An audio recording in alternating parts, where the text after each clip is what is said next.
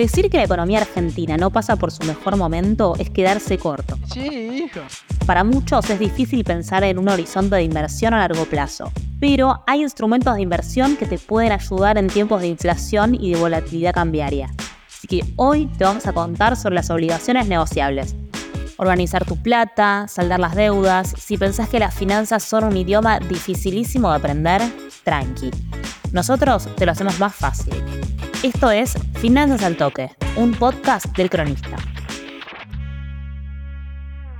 Las obligaciones negociables fueron ganando popularidad en los últimos años, porque son activos que podés adquirir en pesos, pero automáticamente se pasan al dólar en contado con liquidación, además de otorgar un rendimiento en dólares. ¡Ay, caramba! De esta forma, no solo tenés cobertura frente a la devaluación, sino también frente a la inflación internacional, además de tener ganancia.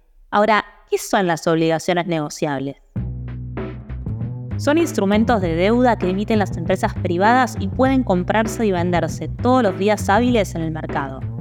Este tipo de activo es considerado un activo de renta fija, mejor conocido como bonos corporativos, y si bien puede comprarse en pesos o dólares, la obligación sumida por la empresa emisora es en dólares. En resumen, la empresa solicita dinero a través de una oferta pública, emitiendo bonos corporativos, ofreciendo cierto interés anual y la devolución del capital en dólares en un plazo determinado. ¿Cuáles son las ventajas? ¡Ya cómete la maldita naranja! Se puede adquirir tanto en pesos como en dólares, pero el flujo de fondos que se recibe, al igual que el capital, siempre es en dólares. Otra de las características importantes a mencionar es su liquidez, ya que estos instrumentos pueden venderse en el mercado secundario en cualquier momento que se necesite sin tener que esperar al vencimiento. Esto te brinda flexibilidad, porque puedes ajustar tu estrategia de inversión según las circunstancias del mercado. ¿Cómo puedo invertir en obligaciones negociables? Hay dos opciones disponibles, el mercado primario y el mercado secundario.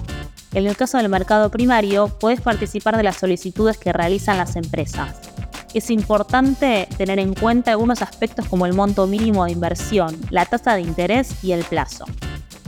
Por otro lado, puedes adquirir obligaciones negociables a través del home banking de tu banco o a través de brokers online o tu agente de confianza. Si te tienta arrancar, hacelo y después contanos. Si te sirvió esta información, compartila con otros. Seguro te lo van a agradecer.